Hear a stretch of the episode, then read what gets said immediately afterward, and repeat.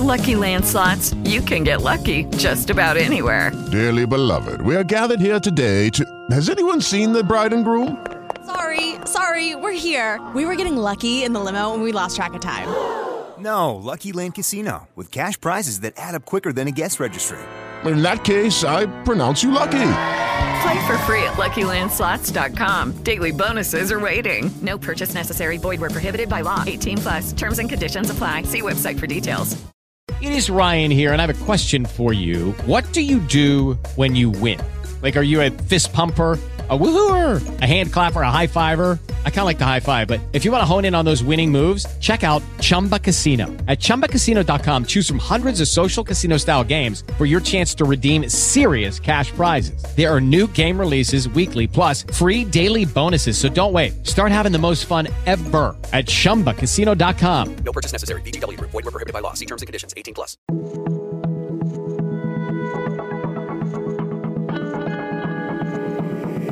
Este es un podcast. Acorde.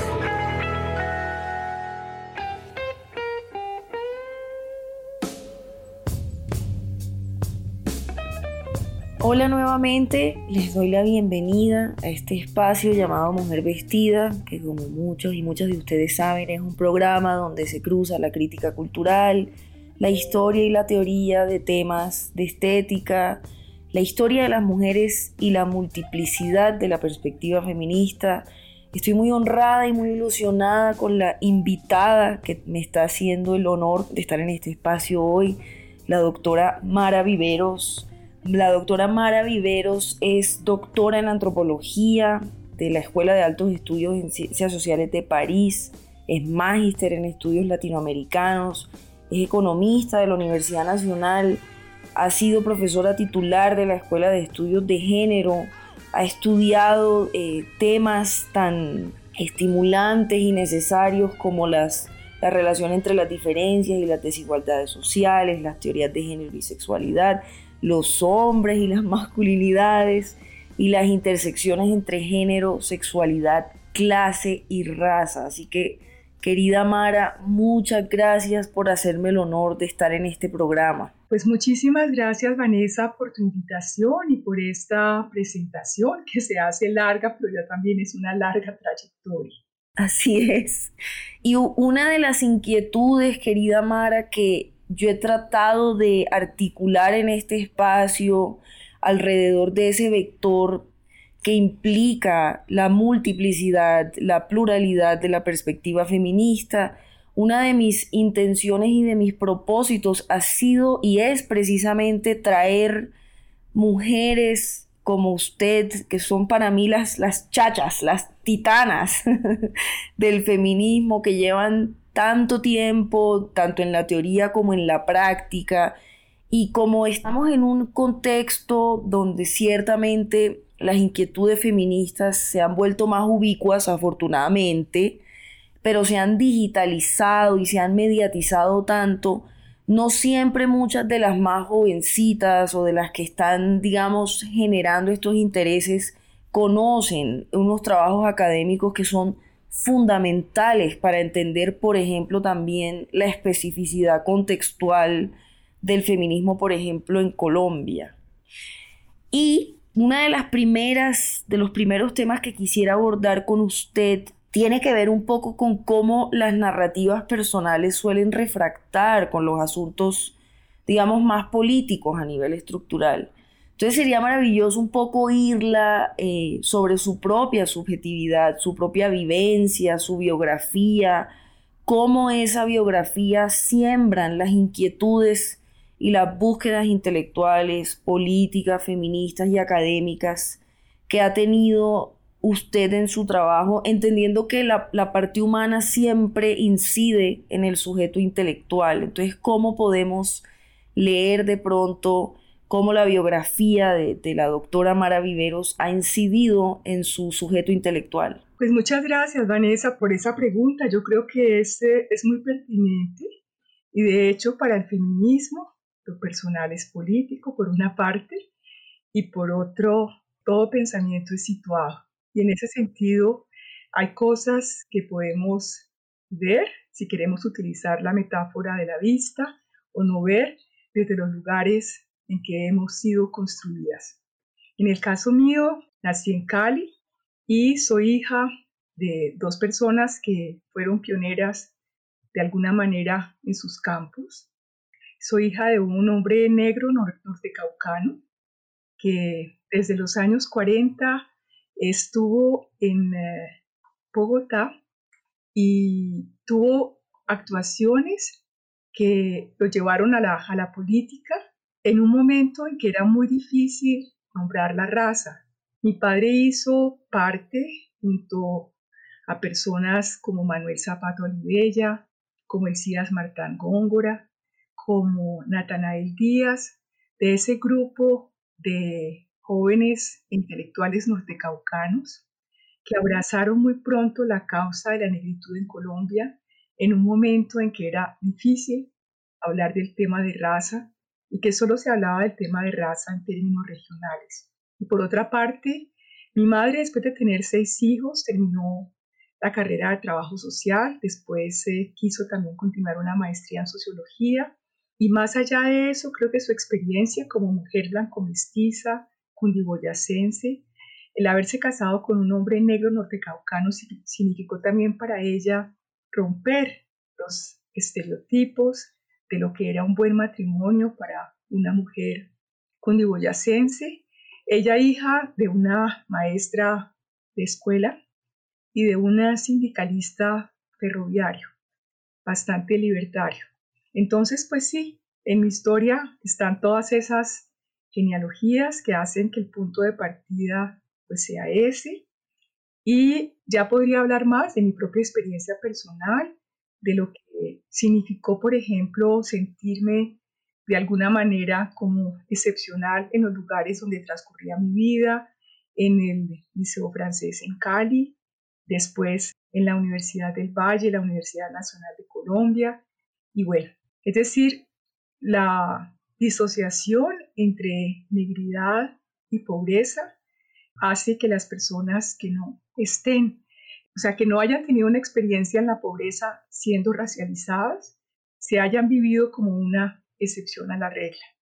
Esto pues genera muchas contradicciones y también yo creo que por eso, yo creo que por la ideología del mestizaje también eh, fue un devenir posicionarme como mujer negra y también, por supuesto, fue un devenir posicionarme como mujer feminista afro-latinoamericana.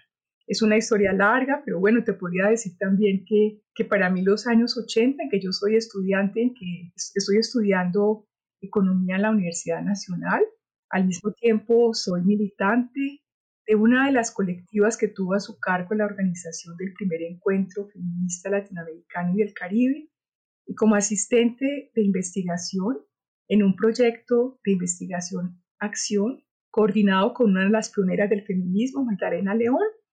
Pues esa conjunción de tres eh, experiencias que probablemente parecerían estancas contribuyeron muchísimo a mi conciencia también de, digamos, contra el racismo, la conciencia de cómo en la Universidad Nacional de Colombia en ese, en ese momento no hacía parte del currículo ninguna crítica del eurocentrismo. Yo era estudiante de economía y como estudiante de economía y militante de un partido de izquierda en ese momento, se hablaba, por ejemplo, de un economista tan importante como Samir Amin y de sus críticas al eurocentrismo. Yo creo que fue la primera vez que escuché hablar de las críticas al eurocentrismo, pero eso no hacía parte del currículo oficial y la experiencia de haber trabajado como asistente de investigación en ese proyecto de investigación-acción que se llamaba Acciones para transformar el estatus de la mujer. Uno de los proyectos de esa propuesta investigativa era dar información sobre los derechos que tenían las empleadas domésticas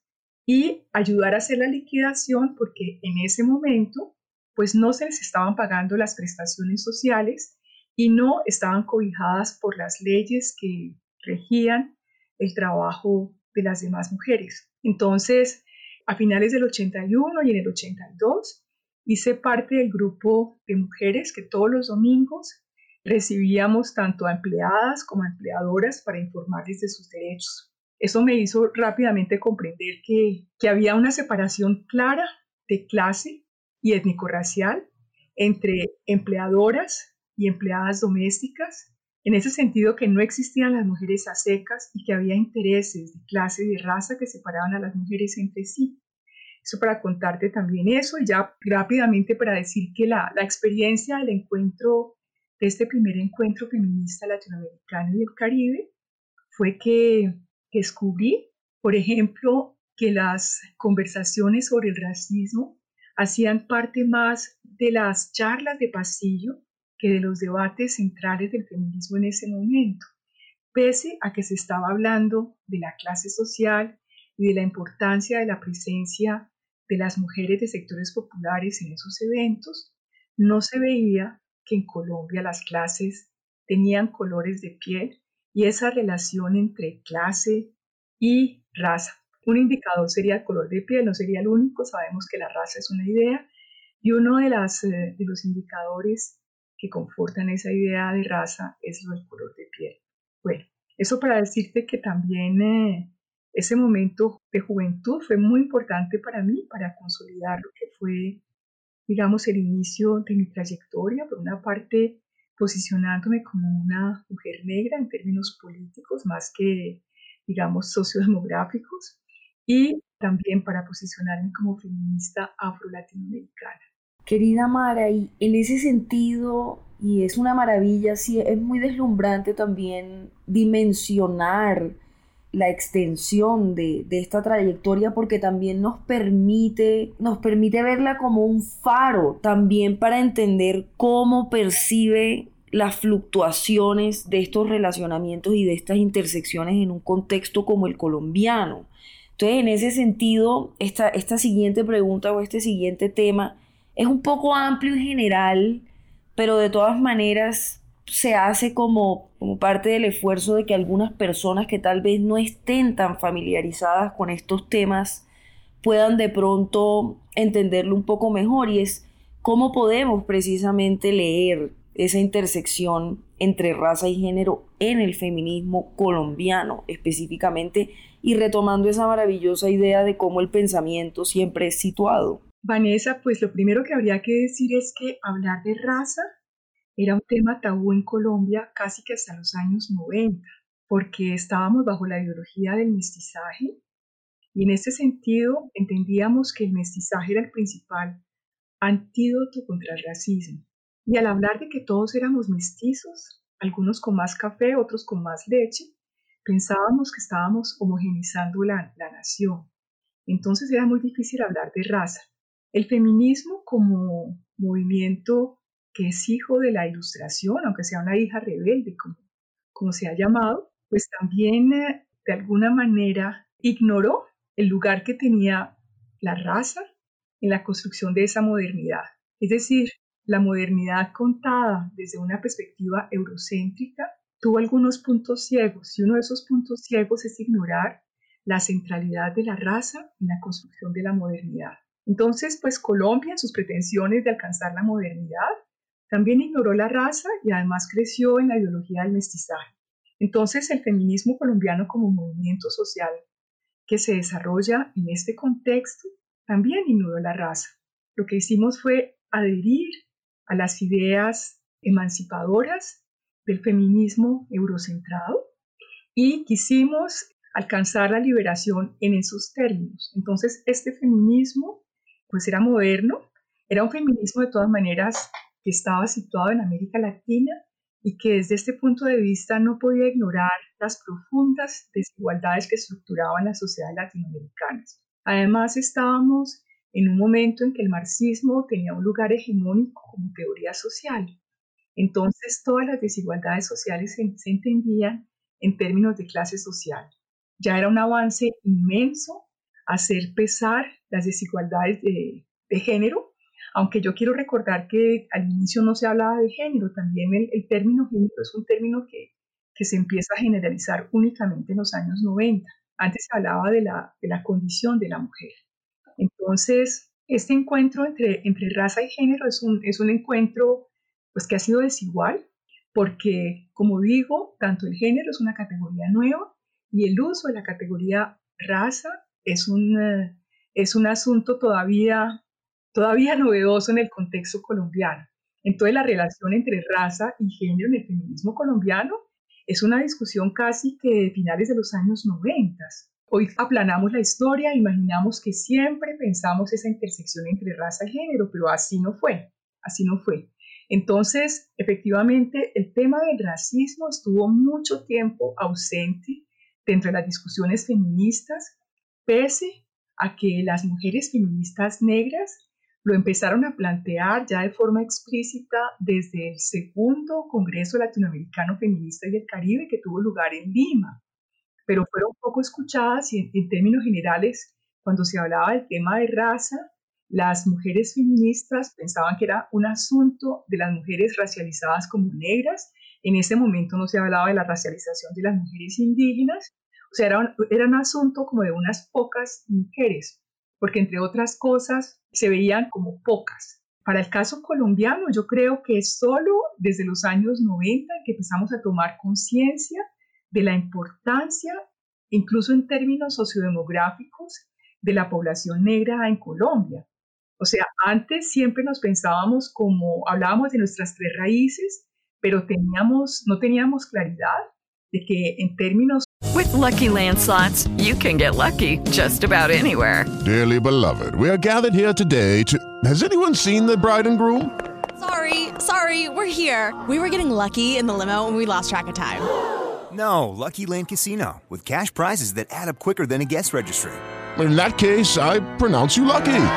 Play for free at LuckyLandSlots.com. Daily bonuses are waiting. No purchase necessary. Void where prohibited by law. 18 plus. Terms and conditions apply. See website for details. Sociodemográficos, el peso de la población afrocolombiana incluso es mayor que la de la población indígena. Y cuando hablábamos de nuestro pasado, siempre hablábamos de nuestro pasado indígena, pero no incluíamos en ese pasado la presencia de las personas que habían llegado acá y que habían sido esclavizadas, que fueron deportadas y que fueron esclavizadas en este continente y que también construyeron lo que hoy es nuestra realidad. Bueno, esto de pronto lo digo más en términos académicos, pero en, la práctica yo creo que las mujeres negras estuvimos siempre, desde el inicio del feminismo, lo que pasa es que no hacíamos escuchar nuestras especificidades, porque en ese momento también la rejilla de lectura de la sociedad era una rejilla universalista una rejilla que, digamos, privilegiaba sobre todo la, homogeneidad sobre las diferencias y en que las diferencias eran siempre vistas como fragmentadoras y sabemos que todavía ese relato del mestizaje y, ese, y esa resistencia frente a la especificidad, porque siempre se entiende, o a las diferencias, porque siempre se entiende como algo amenazante, como algo que es fragmentador, pues persiste. Creo que es ahora, en este nuevo milenio, en que esta intersección entre raza y género en el feminismo colombiano hace parte pues, de su agenda, por muchas razones, pero bueno, es que eso, eso es una historia larga. no, y es muy interesante oírle este planteamiento, querida Mara, porque una de las características de las insolencias generacionales que se repiten y que son recurrentes en los diferentes momentos históricos es como una generación que actualmente, por ejemplo, se preocupa por esta intersección de manera mucho más notoria u omnipresente, tal vez desconoce u olvida que estos, estas categorías pueden ser también novedosas o que no se utilizaban en unos contextos más recientes. Entonces siempre me parece muy iluminador tener en cuenta eso porque también nos permite creo yo, ubicarnos para saber cómo podemos utilizar esa intersección tanto en, la, en lo académico como ojalá en las prácticas y en las discusiones públicas. Otro de los temas, de los muchos temas que han sido parte de su, de su, admirable eh, recorrido, han sido también los estudios sobre política sexual en Colombia.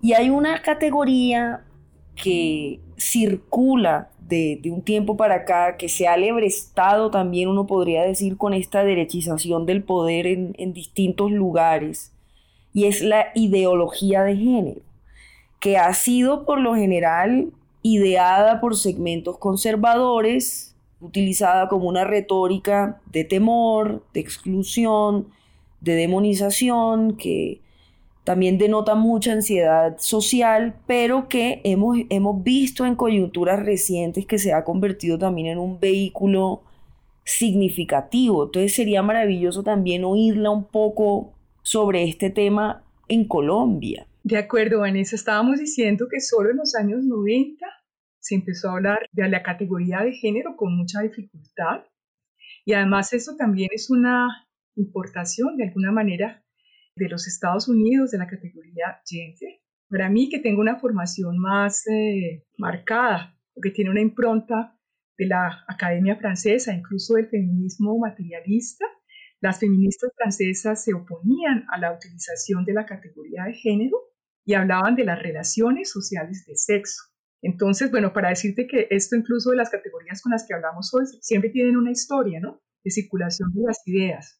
Y lo de la ideología de género, pues también la ideología, es decir, se empieza a hablar por primera vez de ideología de género en, digamos, a raíz de la, de la conferencia que tuvo lugar en el Cairo en 1994, esta conferencia sobre población y desarrollo. Y de nuevo se retoma en esta otra gran conferencia. Tú sabes que la, década de, los 90 es la, la, década de las grandes conferencias, la década en que las mujeres alcanzan un lugar de vocería internacional, es un momento de institucionalización del pensamiento eh, feminista y en esta conferencia ya se empieza a alertar contra la ideología de género. Hay algo que yo leí, que no leí hace que leí hace relativamente poco, que lo señala la investigadora brasilera Sonia Correa, y es que ella dice que una de las cosas que alertó al Vaticano concretamente y a la teología cercana al Vaticano fue el trabajo de una feminista bastante importante, que ella eh, había, eh, había empezado a hablar de lo que era, estoy pensando en esta bióloga feminista Anne Fausto Sterling, ella estaba hablando de los cinco sexos, estaba tratando de ir más allá de la lógica binaria de los sexos, pero como bióloga. Ni siquiera era hablando de la performatividad de género ni en el campo de los estudios culturales, sino de la estaba planteando la comprensión del sexo de otra manera y estaba precisamente señalando la existencia de cinco sexos y esto escandalizó, por supuesto, a las personas que estaban cercanas al Vaticano. Y es increíble cómo en, este, en esta conferencia mundial del 95 se aliaron grupos religiosos conservadores, cristianos, también eh, provenientes de algunos países islámicos que se opusieron abiertamente al uso del término de género, asociando el término de género a ese trabajo de deconstrucción del sistema binario de sexo, que había sido emprendido eh, al mismo tiempo por esta bióloga feminista Anne Fausto Sterling, pero también, por, supuesto, por Judith Butler. Pero este asunto de la biología es menos conocido, por eso me, me, parecía interesante como compartirlo. Y esto efectivamente fue utilizado por estos sectores para generar esa ola de pánico moral y de búsqueda de restaurar un orden con base en la descalificación de la idea de que el sistema binario no era adecuado para abarcar todo el espectro de la sexualidad humana.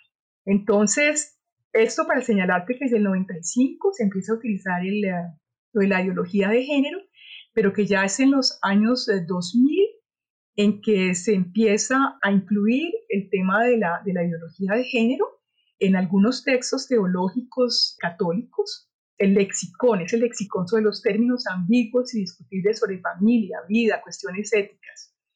También tuvo un lugar importante el Papa Benedicto XVI, o sea, no como Papa, sino antes de ser Papa, cuando era cardenal Joseph Ratzinger, que él dejó muy clara la posición de la Iglesia al respecto, pues fue uno de los, más eh, feroces eh, atacantes de lo que él llamaba la ideología de género. En América Latina tiene connotaciones muy particulares porque también la Iglesia se empezó a amparar de esta idea de que el género era una especie de colonización ideológica. Eso es también interesante cuando los grupos conservadores se apropian de críticas, por ejemplo, contra la colonización y empiezan a protestar contra el género en términos de una imposición colonial, hablando de cómo esta, la llegada del género es parte de un proceso colonialista.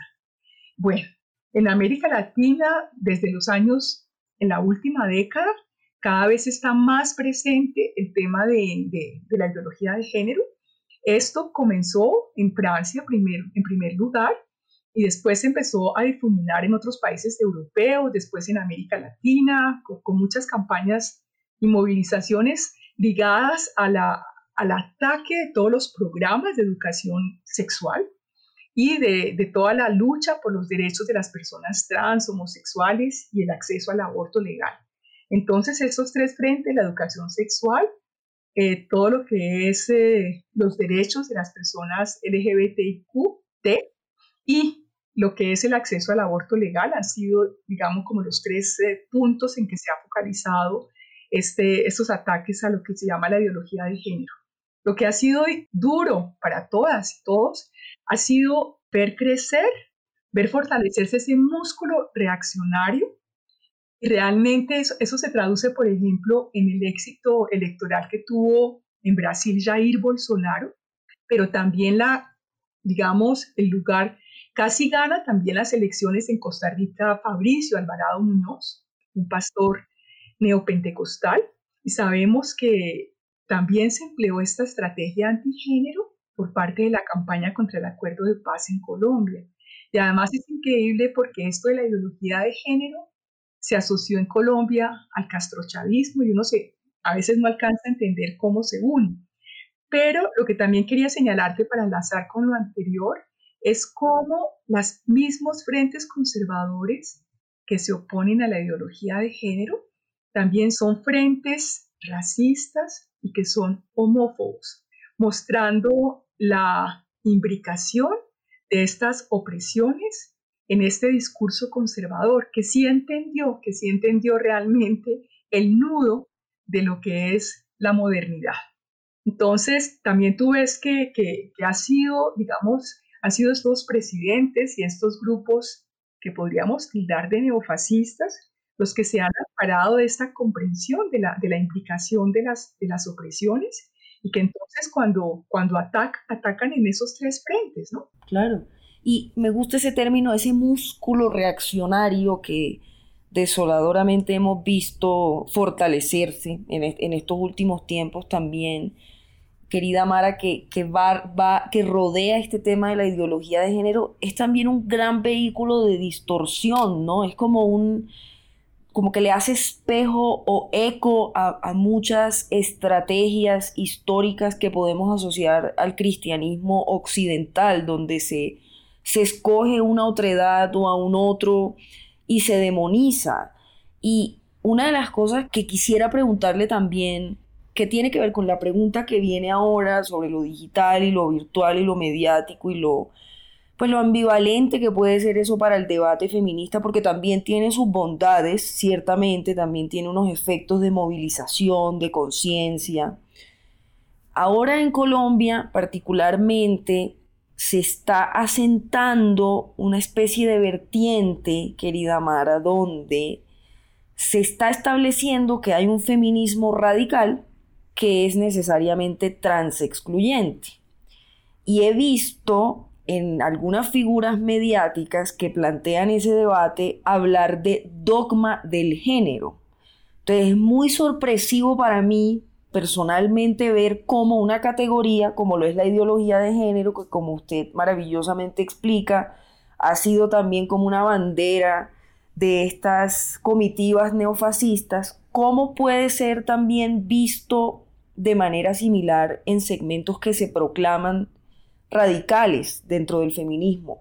Se parecen mucho las las nociones, hablar de dogma del género desde un feminismo radical, ¿no le parece a usted que incurre casi que sorpresivamente como en ese mismo puritanismo cristiano que precisamente, sí, es que es como esa ansiedad social ante, ante todo lo que no, como usted decía, ante todo lo que no clasifique dentro del binario, ante los, campos posibles, los, digamos, las experiencias más fluidas.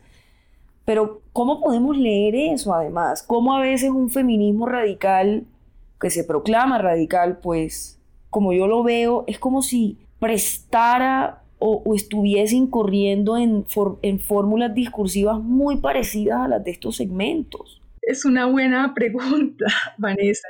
Entre otras cosas, habría que entender mejor qué quiere decir radical. Claro. O sea, ¿de qué raíz están hablando?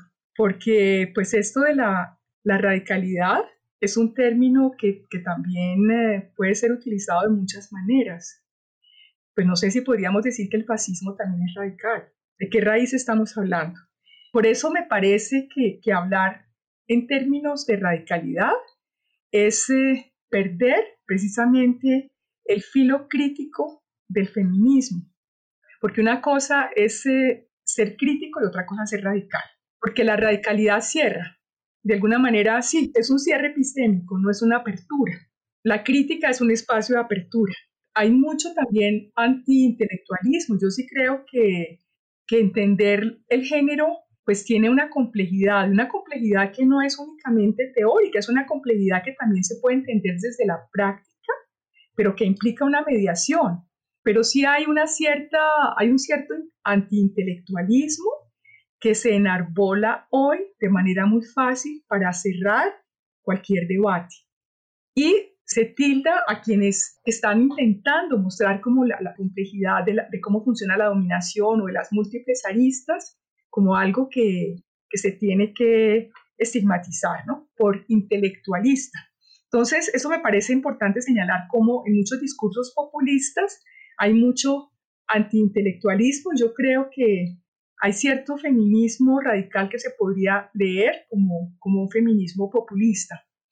Hay cosas que, quisiera señalar y es que precisamente con esto de las redes sociales, del mundo digital, que a veces tienen como desarrollos autónomos de, lo que pasa en el mundo académico y en el mundo de los movimientos sociales, es importante entender, como, como señalabas tú al inicio, de las ventajas y desventajas de las distintas velocidades. Yo creo que a veces lo que sucede en la academia requiere un tiempo lento porque es un tiempo de reflexión, el tiempo de la investigación Lucky Land Casino asking people what's the weirdest place you've gotten lucky? Lucky? In line at the deli, I guess? Aha, in my dentist's office. More than once, actually. Do I have to say? Yes, you do. In the car before my kids' PTA meeting. Really? Yes. Excuse me, what's the weirdest place you've gotten lucky? I never win and tell. Well, there you have it. You can get lucky anywhere playing at LuckyLandSlots.com. Play for free right now. Are you feeling lucky? No purchase necessary. Void where prohibited by law. 18 plus. Terms and conditions apply. See website for details. El tiempo de, la deconstrucción y creo que en cambio en las redes sociales se, se, piden cosas que sean simplificadas para que puedan hacer parte, digamos, como de, la, de una apropiación masiva. Y entonces eso se vuelve contradictorio porque yo también he, he escuchado a muchas personas que repiten las historias, por ejemplo, de las tres olas o de las cuatro olas y hacen historias del feminismo que son muy simplistas, que crean falsas oposiciones y que, que, leen las cosas de manera pues eh, poco compleja.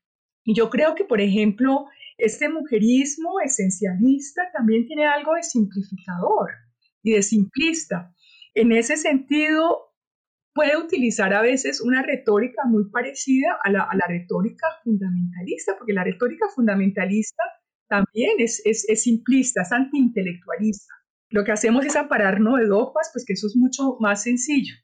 Quiero señalar con eso porque evidentemente como alguien que está en el mundo académico también todo el tiempo se está oponiendo, se, crean otros binarios y es las personas que están en el mundo académico, las que están en el movimiento social, las que están en el Estado, yo creo que también todo eso nos ha hecho mucho daño, porque efectivamente el, el feminismo se, se nutre y necesita para permanecer su vitalidad de todo lo que se produce dentro del movimiento social, pero el movimiento social necesita también todo lo que se produce en el mundo académico también para, para entender, para orientar, para también entrar en, interlocución, porque, digamos, son, son, son cuestiones que se retroalimentan y por supuesto que también necesitamos acciones que pasen a convertirse en programas y en políticas públicas y que hagan que estas cosas no, no queden únicamente en pequeños ámbitos, sino que se vuelvan práctica cotidiana. Pero digamos, el, tal como, como vivimos, todo el tiempo estamos pensando con lógicas binarias, entonces estamos atacándonos mutuamente, las personas son atacadas o, como digo, desde un antiintelectualismo de intelectuales, las otras personas como si no se produjera conocimiento entre los movimientos sociales, como si el único lugar de producción del conocimiento fuera la academia. Entonces se crean rupturas en las posibilidades de esos encuentros tan necesarios para poder hacer del feminismo, digamos, y de la teoría feminista, pues una teoría que, que, que es transformadora, ¿no? Una teoría que necesita comprender cada vez mejor y al mismo tiempo transformar.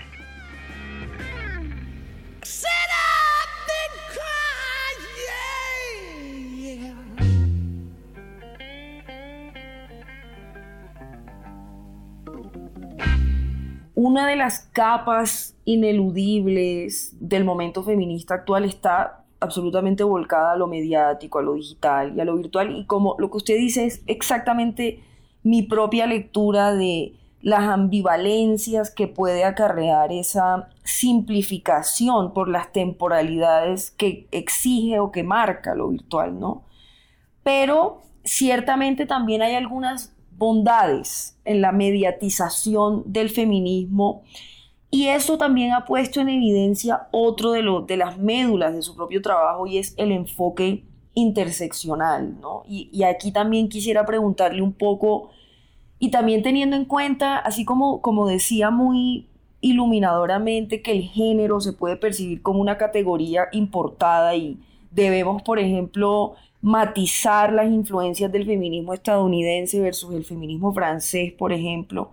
El concepto del enfoque interseccional también, pues de cierta manera, se le adjudica a Kimberly Crenshaw, se adjudica de pronto a lo que problemáticamente se puede llamar una tercera ola, pero tal vez es uno de los, usted me corregirá, pero tal vez es como uno de los grandes índices del espíritu de la época también, pero mi pregunta sería para usted, ¿cómo podemos aterrizar el enfoque interseccional en el contexto colombiano y, cómo podemos de pronto formular precisamente puentes entre las discusiones de, la cultura que son llevadas no solo al plano digital, sino, como decía, al activismo y, la academia y todos esos intersticios que se tejen entre el pensamiento teórico y la práctica social. Sí, yo creo que es importante, por ejemplo, hacer genealogías que nos permitan rastrear la historia de esos conceptos, por ejemplo.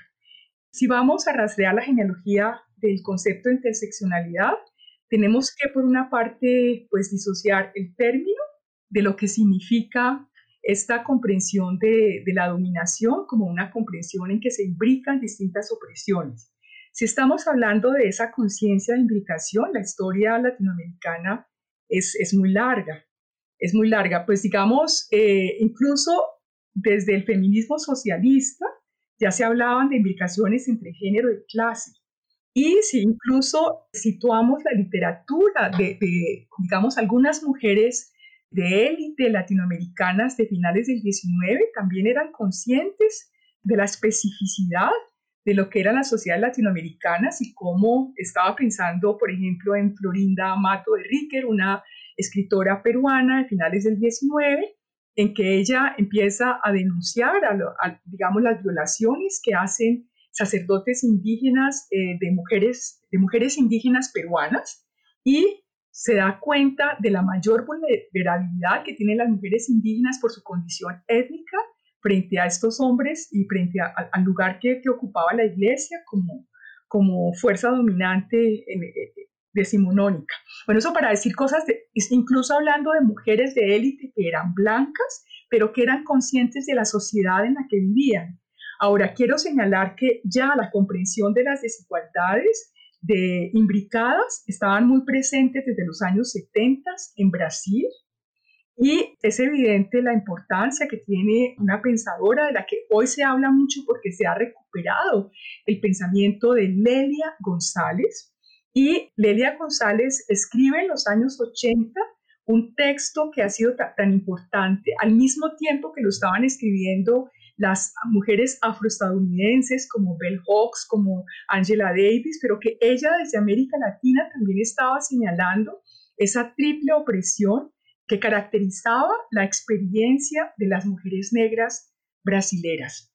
Entonces, como digo, hoy en día se está hablando mucho de Lelia González gracias al trabajo que, hacen muchas eh, mujeres afrofeministas brasileras, entonces que han difundido su pensamiento y que podemos llamar a Lelia González como una de las precursoras latinoamericanas de ese pensamiento interseccional. Pero no solamente sucedía en Brasil, también estuve justamente participando en un evento el sábado y también me estaban hablando de pensadoras afro-uruguayas que yo no conocía, que estaban muy conectadas con las mujeres afro-brasileras y que también estaban hablando en esos términos. Y ellas señalaron cómo las mujeres cubanas, algunas mujeres cubanas, también habían producido ese tipo de reflexiones. Entonces vemos cómo por lo menos en Brasil, en Uruguay, en Cuba, en República Dominicana, fue muy importante, por ejemplo, lo que sucede en los noventas con ese primer encuentro de mujeres afro-latinoamericanas y del Caribe, que tiene que ver precisamente con la presencia, con, defender esta presencia y con la necesidad de, crear una, una organización propia en América Latina que tenga en cuenta las voces de las mujeres afro-latinoamericanas y afrocaribeñas. Entonces, tenemos que integrar esas historias a las de la interseccionalidad más afroestadounidenses. Ahora sabemos que el término fue acuñado por Kimberly Crenshaw, más asociada a un debate jurídico y es vida, vía ese debate jurídico que se difunde a nivel internacional. Y lo que es gracioso es que nos vuelve a llegar en los años 2000 vía, de nuevo, la, la Academia Noratlántica y empezamos a, adoptarlo, pero ya nosotras estábamos pensando en esos términos desde hacía mucho rato, entre otras cosas porque es la especificidad de la, de la historia latinoamericana. Una de las cosas que me parecen más fascinante el pensamiento de Lelia González es su propuesta de renombrar esta América Latina ya no como Améfrica Ladina.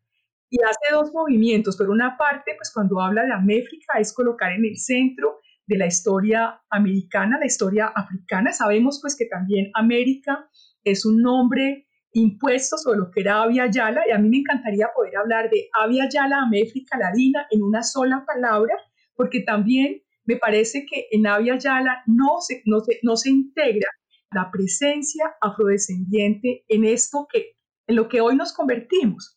Entonces habría que hablar de Avia Yala América Latina.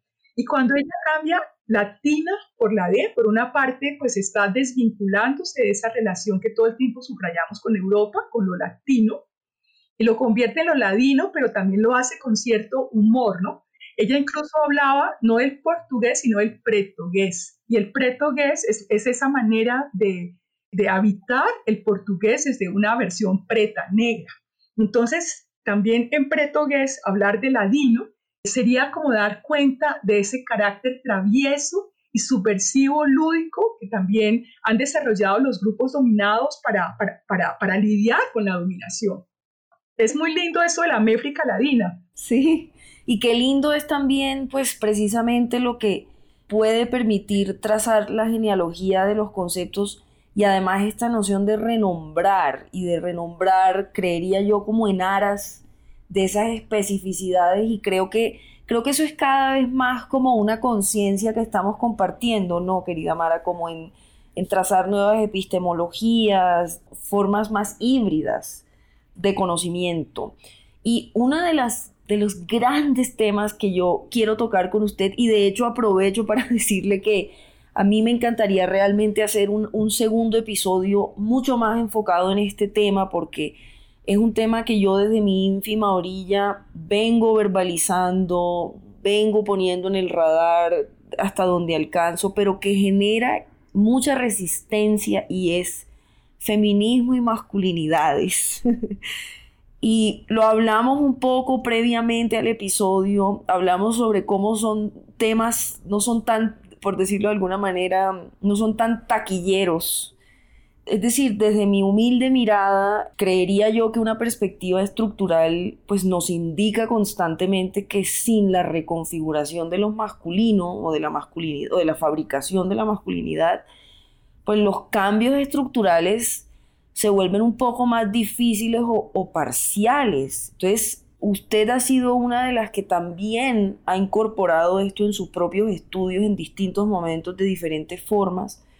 Y sería maravilloso oírla un poco sobre cómo sus estudios y sus prácticas críticas han abordado este tema, cómo podemos incorporarlo a las discusiones feministas, cómo tener esas discusiones, porque si bien hay un esencialismo biológico en algunos feminismos que se proclaman feministas, se proclaman radicales del feminismo, hay una línea similar que excluye de todas maneras posibles la participación masculina y es comprensible el por qué, pero sí sería maravilloso oírle sobre, sobre feminismo y, cuando yo he hablado de masculinidad feminista se han burlado de mí y yo por supuesto no tengo ni por cerca su, su bagaje ni, ni, ni, la hondura con la que ha cultivado teórica y prácticamente estos temas. Entonces sería maravilloso oírla sobre feminismo y masculinidades. Vanessa, eso ha sido un tema difícil, como lo señalas, y Quería situar también el surgimiento de estos temas en América Latina en los 90, a mitad de los 90, en que nos encontramos con eh, personas como Norma Fuller de Perú, como Teresa Valdés de Chile, José Olavarría, Ondina Pacheleal de Brasil, y empezamos a pensar juntas la, la importancia de llevar hasta las últimas consecuencias de enfatizar ese aspecto relacional del concepto de género porque entendemos el concepto de género como una forma de ordenamiento de las prácticas sociales, de las prácticas sociales que crean precisamente la feminidad. Y así como decimos que el racismo crea la raza, es el sexismo el que crea los sexos. Es decir, eh, eh, los hombres y las mujeres son ficciones. Y esto también es algo que, que, ha sido difícil de entender, pero sobre todo son, son ficciones relacionales. Es decir, la feminidad siempre se está refiriendo implícitamente a la masculinidad y viceversa, pero no entendemos eso cuando trabajamos sobre mujeres y pensamos que vivimos en mundos estancos. Por otra parte, somos hijas de padres, somos hermanas de hermanos, somos vecinas, sí, tenemos colegas varones y ¿qué hacemos con ellos? No estamos viviendo en un mundo únicamente de mujeres. Ha habido también un largo camino en lo que son los estudios sobre, sobre hombres y masculinidades. Esto también ha tenido un desarrollo propio en América Latina que es diferente al que tuvo el, estudio, el enfoque académico en los hombres y masculinidades en las academias noratlánticas. Yo me siento más cercana de personajes como Rewin Connell. Ahora, él siempre insiste en que él está en Australia y que Australia no es exactamente la Academia Noratlántica, que Australia también podría ser vista como una academia subalterna. Pero bueno, para hablar de Rewin Connell, a mí lo que me gusta mucho de él es que siempre ha ubicado el asunto de la, de la masculinidad no como un objeto aislado, sino como un aspecto de una estructura mayor, que es la del género. Y él insiste en eso, el género es una forma de ordenamiento de las prácticas sociales, y a mí me parece una de las definiciones más interesantes para entender el género. Y en ese sentido, para él la masculinidad sobre todo es una posición, es una posición en las relaciones de género que se expresa mediante prácticas concretas, con las cuales los hombres, pero también las mujeres, se pueden comprometer con esa posición de género. En ese sentido, hay que disociar la masculinidad de los hombres, porque también las mujeres pueden comprometerse con posiciones de género masculinas.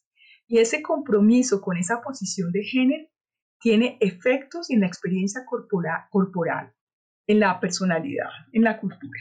Es, ese planteamiento de, de Connell para mí fue muy importante. Al mismo tiempo estuvo este pensamiento de Connell, el encuentro con el black feminism fue vital porque pues evidentemente las mujeres afroestadounidenses no se podían dar el lujo de adoptar prácticas separatistas porque estaban luchando contra el racismo, ese racismo feroz que estaba encarnado, por ejemplo, en las leyes Jim Crow, que rigieron hasta los años 60 y que movilizaron tanto la lucha por los derechos civiles en los Estados Unidos. Entonces, las mujeres hicieron frente sólido con los hombres afroestadounidenses luchando por sus derechos civiles. No era posible tener una, una, postura separatista. Y eso hizo que las mujeres afroestadounidenses desarrollaran otra relación con, con sus hombres. Es decir, luchaban juntas frente al racismo, pero al mismo tiempo luchaban casa adentro contra el sexismo de los hombres. Entonces, porque no, no eran mujeres que estaban cediendo, pero me parece muy interesante esta expresión de las luchas casa adentro, y ahí estoy utilizando la expresión de este líder indígena ecuatoriano, Juan García, que habla de, la, de las luchas casa adentro. Para mí eso es, importante entender como la necesidad de, de tener luchas casa afuera y luchas casa adentro. Eso es reivindicar la capacidad crítica en todos los espacios de la vida, pero digamos, a veces, es decir, se hacen esas luchas casa adentro, pero a veces hay que privilegiar hacer luchas casa afuera. Por ejemplo, cuando, cuando hay que defender, por ejemplo, el proceso de paz en Colombia. Ahí lo que necesitamos es una política de alianzas múltiples y donde se unan los grupos más disímiles. Bueno, hablando ahorita, volviendo a los hombres, creo que es interesante también entender el mundo contemporáneo porque yo creo que en el mundo contemporáneo la dominación masculina tiene otras expresiones. Una es la dominación masculina tradicional, en que los hombres se sentían realmente instituidos y propietarios, digamos, con un monopolio de poder, y otro es la dominación masculina ejercida en tiempos de feminismo. Yo creo que la, la dominación ejercida en los tiempos del feminismo es una dominación que, digamos, vive de manera dramática la desposesión de ese mundo que pensaban tener por el hecho simplemente de ser hombres. Entonces, estos hombres incomodados hoy por el feminismo ejercen la dominación masculina de otras formas. Entonces, habría que entender, digamos, como dos formas, por decirlo de alguna manera, por lo menos así lo he estudiado yo, una dominación masculina tradicional y una dominación masculina contemporánea que es reaccionaria y que está reaccionando frente a los avances que se han logrado en relación con los derechos de las mujeres y de las personas LGBTIQ. Entonces, es interesante cómo hoy también existen algunas agrupaciones de hombres que afirman proteger los derechos de sus congéneres, de lo que han llamado los excesos del feminismo. Son estos movimientos masculinistas. Es decir, el panorama de hoy es mucho más complejo. Existen estos movimientos masculinistas, existen grupos que se federan en torno a lo que se llama las nuevas masculinidades. Y me parecen interesantes esos grupos, pero yo también tengo críticas para ellos, porque yo creo que no se puede afirmar que, que son nuevas masculinidades. Eso tiene que ser más como un, un, proyecto, pero creo que puede haber confusiones. Antes de hablar de nuevas masculinidades, hay que luchar contra las viejas masculinidades que, que están construyendo la subjetividad de los hombres de hoy. Entonces, a veces me parece que es un juego, eso tiene un efecto retórico, quisiera, quisiera tener un efecto performativo, pero no lo tiene. Y estos hombres, pues no son nuevos hombres. O sea, falta mucho para que sean nuevos hombres. Creo que habría que asumir es eso, ¿no? Como que los hombres de hoy, pues están enfrentados a, a desafíos diferentes a los que enfrentaron sus padres, e incluso con las primeras fases del feminismo, ¿no? Estamos en un momento distinto.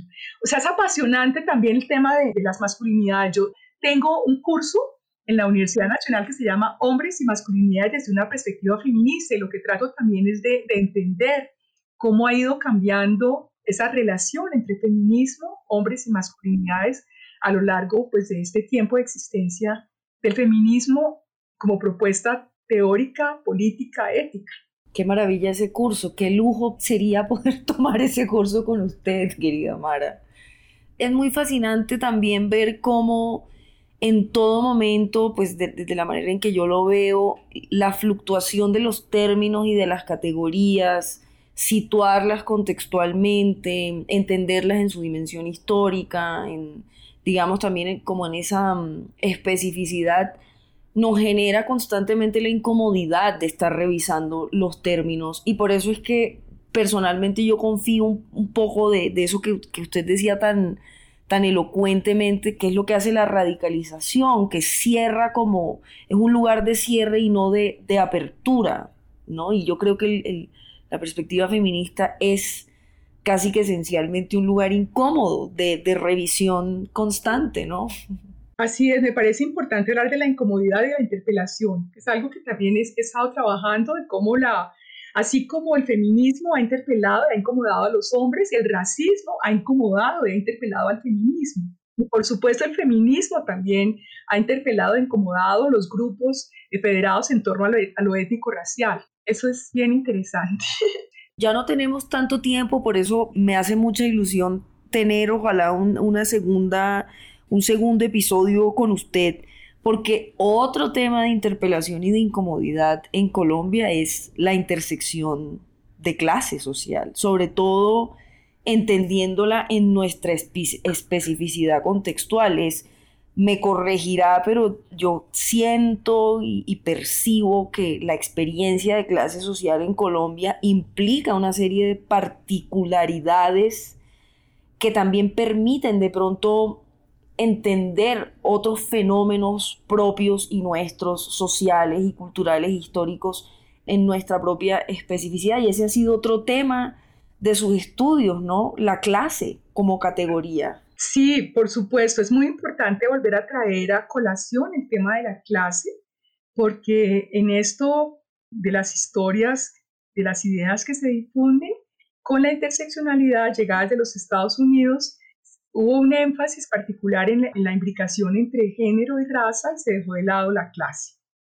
O sea, al llegar a América Latina, y repensar desde América Latina esto de las implicaciones de las opresiones es, fundamental entender pues los nexos que tiene la clase, o sea, el, el, clasismo con el sexismo en América Latina.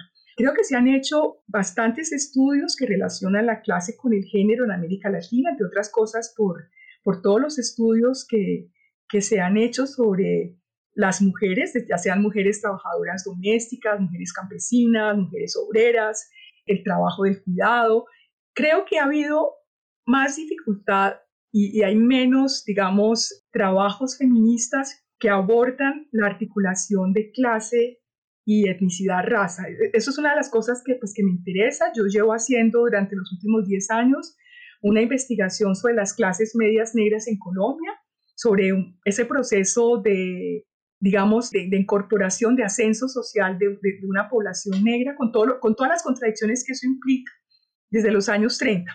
Entonces, pues me, ha interesado mucho justamente esto de, qué significa eso de ser clases medias, además, porque la clase media se vincula mucho con la idea de modernidad y al vincularse con la idea de modernidad se piensa que, que las clases medias, por ejemplo, son mestizas. O sea, cuando hablamos de clases medias, la imagen que se nos viene es la imagen de una pareja blanco-mestiza que tiene dos niños. Claro. Y es bogotana. Sí, total. vive en las grandes capitales. Entonces, pues hablar de clases medias negras casi que parece una contradicción lógica, ¿no? Entonces, pues también ha, ha sido para mí importante entender qué quiere decir esto de, del ascenso social de las poblaciones afrodescendientes y a través de, del tiempo, porque creo que tampoco podemos aplanar la historia y ha significado cosas diferentes desde los años 30, es decir, haciendo ya más un análisis histórico, vemos que, que ha habido cambios y pues ahora una de las cosas que son sorprendentes es que hoy se puede ser clase media y al mismo tiempo se puede afirmar con orgullo una identidad étnico-racial. Pero eso pues tiene, eso es un poco lo que el espacio que abrió el multiculturalismo, pero pues sabemos que ese multiculturalismo que abrió espacios para el reconocimiento de las diferencias étnicas, al mismo tiempo cerró las puertas para las, posibilidades reales de, de movilidad social y lo que hizo fue acrecentar las desigualdades sociales y generar polarizaciones. Entonces creó un grupo de personas privilegiadas y pues una pequeña capa de, personas privilegiadas y a esa pequeña capa también ingresaron las poblaciones afrodescendientes. Es decir, ahora lo que, se, lo que existen como élites de varios colores, por llamarlo de manera irónica, pero pues una gran mayoría de la población negra está excluida y está en las peores condiciones. Entonces, eso también tiene que ver pues con, con, el modelo neoliberal, pues que ha creado esas polarizaciones. Yo creo que esto también es algo que no solamente es eh, característico de las poblaciones afrodescendientes, también creo que es, es lo que genera el mismo modelo neoliberal, esta polarización, digamos, en términos sociales. Entonces, ¿cómo no hablar de la clase y de la especificidad que tiene América Latina? Porque aquí no hubo, por ejemplo, cultura de la clase obrera como existió en Europa. Entonces, digamos, no podemos plantear, digamos, los estudios de la clase obrera de la misma forma. Sin embargo, hay trabajos maravillosos como el que hizo los Gabriel Arango sobre las obreras de fabricato. y también ver, digamos, todo el modelo de industrialización en Colombia, cómo utilizó las características específicas de las mujeres antioqueñas para hacer de ellas pues la mano de obra sobre la cual se, construyeron esos emporios industriales.